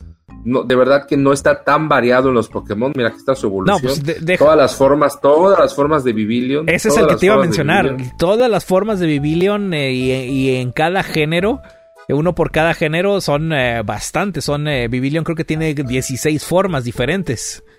Según yo, pasaba de 20 formas, ¿no? Algo así. Ah, ahorita las contamos. Pues, este, el. el... Vamos a el contarlas aquí. Ah, una, dos, tres, cuatro. Oh, que la. Son cuatro. Este, cinco, seis, siete, ocho, nueve. 10, 11, 10, 11, 12, 13, 14, 15, 16, 17. Oh, Dios, tienes razón. 18, 19, 20, contando 20 la Pokébola. formas. 20 formas, este, contando la, la, forma de Pokébola que ojalá por fin nos la den, porque en Pokémon, este, en Pokémon X y Pokémon Y nos la negaron, solo no. por evento me parece que la podías obtener. Fue por evento, pero sí se, sí se repartió, sí, sí hubo manera de, de conseguirla. Pero sí, Yo la tengo, pero no legal. este, 20, 20 slots del Pokédex en este Pokémon. Ah, Y eso que nada más contamos las formas, multiplícalo por dos. Estamos hablando que 40 slots se, se usaron por el- para la- nada más a este Pokémon. O sea, pudieron haber metido 40 Pokémon, pero no. Tenían que meter al mismo con sus diferentes colores y géneros. Sí está cabrón. Si esperas una gran variedad de Pokémon, híjole, este... Te vas a quedar, espe- quedar esperando chiquitita, dice la canción, ¿no? Yo puedo entender que no quieran, que no quieran o no puedan meter toda la Pokédex porque sí sería muy, eh, muy pesado tanto para el jugador Ajá. como para la. Pero el problema no es solo que no quieran meter toda la Pokédex, sino que nos la van a vender por separado. Ese es el pedo, güey. Nos la van a vender por separado. El, el- el gran problema aquí es que a final de cuentas, este, si se venden los DLCs como lo están haciendo ahora, es porque alguien los compra. Sí. Dejen de comprar DLCs, malditos. Oye, eh, ya contando a Shernia, Suicune, Ho-Oh, este, Mew, yo lo llevo cuatro legendarios. No sé si alguien ve otro legendario que yo no haya visto, pero nomás conté cuatro legendarios. No, no encuentro mega evoluciones, no encuentro este. No, o sea, sí está bien limitada la Pokédex, chavos. Entonces, si lo que querían era una experiencia, este totalmente satisfactoria, a lo mejor este juego no te la dé. Por cierto, en gameplay dicen que el gameplay te dura no más de 12 horas. Entre Es- 8 y 12 horas, lo cual está bien para este tipo de juego. Es lo que Snap. normalmente Sí. andan anda anda rondando y eso y este tipo de juegos está pensado mucho para el replay value. Eh, por, por el hecho de que trates de buscar la mejor fotografía de cada uno de tus Pokémon. Ojo, eh, otra vez el, el- el ojo. No estamos diciendo que el juego es malo. Yo considero que. Yo, o sea, yo considero que el juego en sí se ve muy bien. Y el primer Pokémon Snap, aunque no tenía todos los Pokémon, era, era un juego que te enviciaba al tratar de conseguir una buena fotografía. Oye, me están haciendo una pregunta aquí. Lo más importante, ¿está Vidoff? Eh, me parece que no. Pero déjame lo busco. No, sí, sí está Vidoff. ¿Sí está? Te aclaro. Malditos. Sí está Vidoff. Malditos, güey. Y, y, digo malditos porque no mames, o sea, no me metiste a Kyogre, pero sí a Vidoff. O sea, no me metiste a grandes Pokémon y sí a Vidoff. Chinga tu madre, Namco. Iba a decir, iba a decir Game Freak, pero este no lo hizo Game Freak. ¿Quién lo hizo? ¿Namco o Capcom? Se me olvidó. Namco, ¿no? ¿Bandai lo hizo? Creo que sí, creo que ese es Namco, con el, con, con el que hicieron el, el, el deal por ahí. El deal. Este le me, me, tardé un poco porque estoy contando cuántos cuántos este cuántos Pokémon hay en la imagen. Eh, en total, si mis cálculos no fallan, son 515 eh, Pokémon individuales que hay aquí. Pero de esos 515 estoy contando ambas, este... Ambas, este... Ambas, o sea, quítale la mitad por los que son macho y hembra. O sea, quiere decir que ya de esos 515, al final hay 250, ¿no? Más o menos. O hay, también hay que considerar que no todos tienen macho y hembra.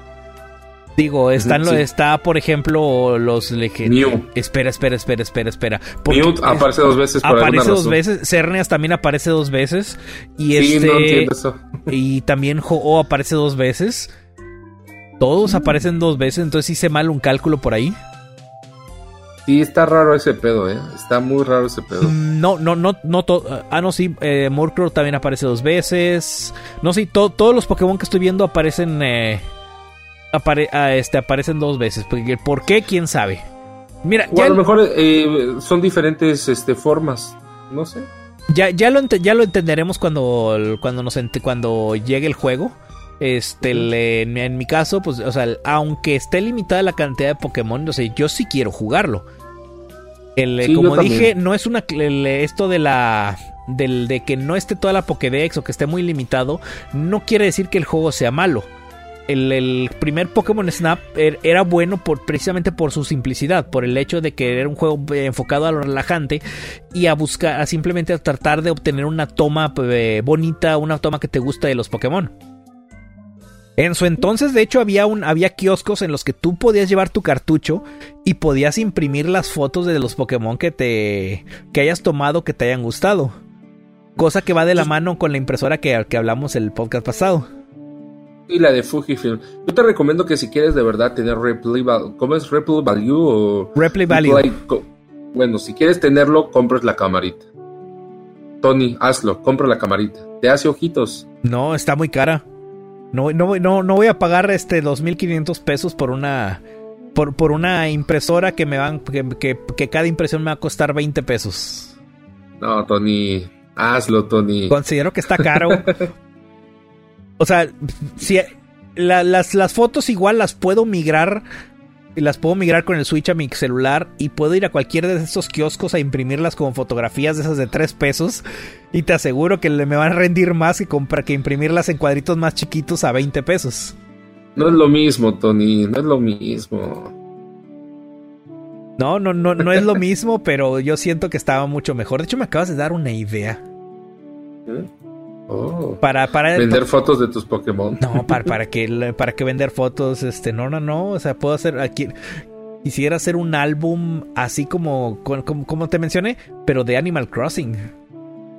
De Oh, muchas de todas esas miles de capturas que he hecho el- celebrando eventos y haciendo cosillas ahí. Este el- me acabas de dar una idea. Voy a ver si la puedo poner en práctica.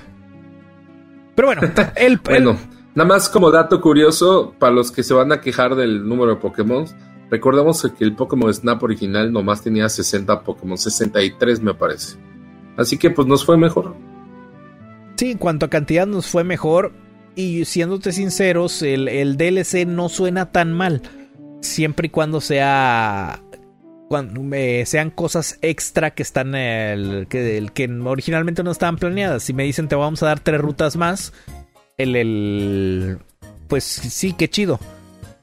Lo que me. Lo que no me gusta de este tipo de DLC es que precisamente viendo la imagen de, de los Pokémon que se, el, que se filtró, pues te, te- te da a pensar que ahí había algunos Pokémon que intencionalmente quitaron para luego meterlos con el DLC.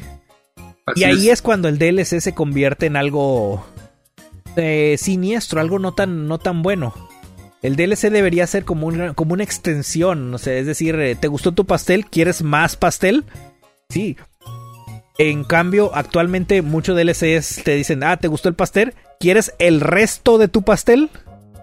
O sea, ya, ya no te lo venden, no, no, te lo venden completo. Y me da, sí, sí me da coraje que muchos juegos los planean y los desarrollan con, pensando en qué le van a quitar para luego vendértelo como DLC. Es triste, pero desafortunadamente así es el mercado hoy en día. Oye, sigue hablando porque quiero contar cuántos Pokémon hay. bueno, bueno, este, el, a final de cuentas, insisto, no, no, el juego no, no digo que sea malo, el, juego se ve muy bien. Yo me estoy muriendo por, por, eh, por jugarlo. El, el, como mencioné, yo ya lo tengo preordenado. Es cosa de esperar que llegue con esta portada fea, arruinada con, ese, con esa letra. El, eh, pero le traigo muchas ganas porque tengo muchas buenas memorias del Pokémon Snap de Nintendo 64. Que cuando uno se pone a pensar que en el concepto del juego, pues, uno se da cuenta que es un juego sencillo. O sea, no. Para los que no nunca vieron los trailers o no, no nunca lo jugaron, pues el juego consistía simplemente en, en, que vas en un carril, en un riel, en, una, en un camino predefinido en el cual tú no puedes moverte. Eh, o sea, tú por voluntad propia no te mueves, se mueve en automático y en base a lo que ves a tu alrededor es donde tienes que buscar conseguir las mejores fotografías de los Pokémon. buscando algunos eh, trucos para traerlos hacia ti, hacer que salgan de sus escondites con comida, etcétera. Entonces, a pesar de que era un juego repetitivo, te obligaba a, te obligaba a buscar formas diferentes de atraer a, los Pokémon para tratar de conseguir la mejor fotografía posible. Eh, en este juego, pues el concepto sigue siendo lo mismo. Sigue siendo un juego on rails, en el que tú no tienes voluntad para, para decir dónde te quieres detener. Pero esto hace que el juego se pueda limitar únicamente al área en el que estás. Y por lo tanto, da también eh, que, hacer lo que sea visualmente muy atractivo. A ver, conteo final. Ya, gracias, perdón por interrumpirte. si no conté mal, eh, son 203 especies diferentes. 203. Bueno, o sea, el, número no está tan mal ya que lo, lo, pones así en una balanza. En total tenemos eh, más de 800 especies y pues el teniendo 200 en el juego no no está tan realmente no está tan mal. Sí, no, no se ve tan. Digo, la verdad es que si, si hay 800 Pokémon, dices, bueno, al menos me hubieran dado la mitad. Y no tenemos ni siquiera la mitad. Tenemos, eh, de hecho, creo que menos del 25%, pero no está mal. O sea, 203 especies está, está, está decente. está decente. Igual y fue un conteo rápido, pude haberme equivocado pueden ser menos, pueden ser menos, no más, menos. sí, podría ser, podrían ser menos. Pero bueno, el punto es de que el juego es un juego relajante, es un juego que... El cómprenlo, chingada madre, Visualmente se ve bien. Y estamos seguros que nos van a querer vender el, el cochino DLC. Y estamos seguros que algunos lo vamos a pagar también. es una realidad. Sí, es una realidad. Mi querido Tony, se nos está acabando el tiempo, pero a ver, ¿hay algo que nos haga falta por mencionar el día de hoy? Pues eh, creo que nos quedaron muchas cosas ahí en el tintero, precisamente por meternos en esto, pero vamos a ver si las mencionamos rápido. Está eh, una, una, de las notas que se confirmó que, que Microsoft va a reducir la tarifa para los desarrolladores de un 30% a un 12%, lo cual es muy ah, bueno. Chido. Eso, o sea, el, sí, está chido es un atractivo para, ah, el, pues para la, gente que hace juegos. Más gente va a querer publicar ahí en el, en el Xbox por lo mismo. Porque la tarifa, este, el, pues hoy un 30% de lo que pagas va directo a Microsoft. Y pues ahora te van a decir, ¿ahora vas a ganar más? Pues claro que sí, van a, van a decir, yo jalo. Se hizo una encuesta muy interesante, no la hizo ningún medio especializado en videojuegos. Este, no lo hizo Kotaku, no lo hizo este de IGN, fue otro medio eh, preguntándole a desarrolladores de videojuegos, digo, como, como empresas de, que, desarrollan, cuál era la mejor plataforma para ellos para desarrollar eh, en juegos. Y todos estuvieron de acuerdo en que la mejor plataforma entre Xbox One y PlayStation 4 era PlayStation 4. Esto sale publicado, este, sale publicado ayer miércoles. Este fue yo creo que un balazo para, para Microsoft el saber que los desarrolladores preferían desarrollar en PlayStation y no porque para todo parece indicar que no es porque fuese menos complicado, porque tuvieran más soporte, sino parece indicar con el número de ventas, sino que para los, los desarrolladores era más emocionante publicar en una consola en la que sí se iba a vender su juego. Entonces parece ser que al día siguiente, como respuesta, lanza esto Microsoft en donde anuncia que ahora este, a los desarrolladores que hacen juegos para sus consolas, ya no les va a cobrar este, por ahí un 30% del, de las ganancias o de lo que del dinero que él se lleva por las ventas digitales, sino que va a ser menos. Y eso está muy chingón, porque aparte de que Microsoft está teniendo cierta ventaja en esta generación de consolas, pues ahora también se pone friendly no solamente con el público, es decir, con nosotros como consumidores, sino también con los, con los developers. Está chingón eso. Sí, el, recordemos que hubo otro, otro publicador de juegos que fue la Epic Store que también hizo algo muy similar para tratar de, de, hacer que la, los, los, eh, la gente que publica los juegos este, se vaya a su plataforma, les redujo la, su comisión.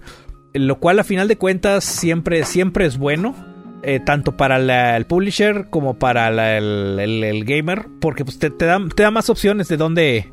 Te, te, da más opciones para, para comprar, te da más opciones para el de juegos. Y pues este, ¿qué más, el, ¿qué más teníamos? Ah, bueno, eh, Limited Run, esta compañía que hace juegos físicos, va a publicar una copia física de Castlevania Anniversary Collection. Eh, me imagino va a ser muy limitada. El, una, es un juego que contiene los primeros juegos de Castlevania, los que salieron en el NES, uno que salió en Game Boy, creo que salió uno de, uno de Sega, en el del Genesis. Y pues el, eh, si uno tiene la, oportunidad de, comprarlo, es una muy buena adición, en especial para cualquier fan de Castlevania. Sí, porque aparte, no, no estoy seguro, pero sí trae creo que como ocho juegos, ¿no? O sea, sí son bastantes. Sí, trae una, trae una buena compilación. Este, no es la primera que, publicó Konami, también publicó la de Contra. Y esta misma también traía varios juegos, incluyendo varias versiones, la versión de arcade y la versión de, el, de consola. Y pues eh, esta de Castlevania tiene los orígenes principalmente. No, no, ojo, no contiene ningún juego Metroidvania. Eh, eh, de estos juegos de exploración como Symphony of the Night o los que salieron en, Game Boy Advance. Tiene los juegos originales que eran de, de acción y por niveles. Pero es, una, es una buena oportunidad si no los tienen. Y lo más curioso es que Limited Run está sacando también una versión especial donde este te da el soundtrack y te da las carátulas de, los juegos, te da tarjetas, te da cosas bien chingonas. Ah, son ocho juegos, sí son ocho juegos, porque estoy viendo las carátulas. Y aparte, pues lo de siempre, ¿no? Limited Run lo saca a buen precio. Esa versión especial que trae como un montón de chingaderitas, cuesta menos de 200 dólares, creo que 139. O sea, pues está económica. Sí, en, relación para lo que es un juego de colección, sí está, está económica. Este, ya, ya vi los juegos que tiene. Trae Castlevania, Castlevania 2, Castlevania 3 de Nintendo, Castlevania 4 que salió en Super Nintendo, Castlevania The Adventure, Castlevania Belmont Revenge y Bloodlines. Eh, perdón, Castlevania, estos últimos dos de Game Boy, Bloodlines de. de Sega Genesis y una, un juego que, de Game Boy que se llama Kid Drácula. Que de hecho este juego solo salió en América. ¿Qué pasó? Sí, no, sí, habla, habla, habla, habla. No, di lo que ibas a decir. No, no, no, simplemente que este juego no salió en, América hasta esta publicación. ¿Cuánto tiempo crees que le falte a, Konami o a quien sea para que veamos una versión de Symphony of the Night en Nintendo Switch? Es una muy buena pregunta. Mm, física lo dudo. Para serte sincero, lo dudo. Digital, yo creo que se están tardando porque el Symphony of the Night lo han publicado, lo publicaron en celular, lo publicaron en el, en, Xbox, lo publicaron en PlayStation. Y te aseguro que si lo publicasen digital en Nintendo Switch, lo venderían como pan caliente, sin dudarlo. Yo lo compraría otra vez. Pues ahí está, y, la oportunidad de negocio para, para Konami, para que deje de invertir en gimnasios y se ponga a hacer juegos cabrones. Oigan, y ya para terminar, este, decir que pues ya estamos prácticamente en mayo, nos quedan Este, nos queda un día nada más del mes de abril y ya se publicaron los juegos que llegan gratis a PlayStation Plus y a Xbox Live Gold. En resumen, mierda de los dos lados, pero en uno es menos mierda. Porque PlayStation Plus al menos te está, te está dando Battlefield 5, este, un juego que se llama Wreckfest y uno que se llama Stand Deep. Y Xbox Live Gold te está dando uno que se llama Armelo, uno que se llama Dungeons y dos juegos de Xbox 360, uno de Lego Batman y otro que se llama Tropico 4. Entonces, no se les olvide reclamar sus juegos este, gratis este, o su mierda gratis, dependiendo. Eh, son gratis, no, no podemos quejarnos. A caballo regalado no se le mira el colmillo. Así es. Tristemente estoy más del lado de que son mierda. El, eh, pero bueno, tienes un niño chiquito, le puedes poner a jugar Lego Batman. Eso sí es un, eh, es un pequeño alivio. Pero los demás juegos, pues, Trópico 4 es un juego que ya está muy outdated, ya está viejón, porque ya, ya está la, sexta entrega. En los otros dos eh, están como que, pues, ¿de dónde salieron estos? el, por lo general, al menos en el Xbox, tenemos un mes bueno y luego como cuatro meses malos. Estamos en no sé qué mes malo, todavía. Eh, creo que estamos como en el tercero malo o cuarto malo. Ojalá y el próximo por fin nos vaya bien. Gracias para todos los que participaron en el podcast el día de hoy. Gracias para todos los que mandaron mensajito y buena vibra. Eh, pues eh, ya estamos bastante extendidos de tiempo, así que creo que lo mejor es no alargarnos más. Gracias por escucharnos, gracias por su buena vibra, gracias por compartir el podcast. No se les olvide, este stream en este momento compártanlo en su Facebook para que más personas lo escuchen en la repetición. Y no se les olvide darle like a la página de Arcadium y entrar a Spotify, entrar a Apple Podcast y a eh, Google Podcast para escuchar nuestros programas anteriores. Este programa lo vas a estar escuchando ahí a partir de en, unas horas o en un par de días. Muchas gracias por estar aquí, mi querido Tony, gracias. Pues de mi parte no queda más que pues, agradecer a los que nos están escuchando y de despedirme. Y pues hay que irnos a hacer retitos en Fortnite. Hay que ir a hacer retitos en Fortnite, señores. Vámonos, que aquí espantan. Buena vibra, jueguen mucho y game over. Bye bye.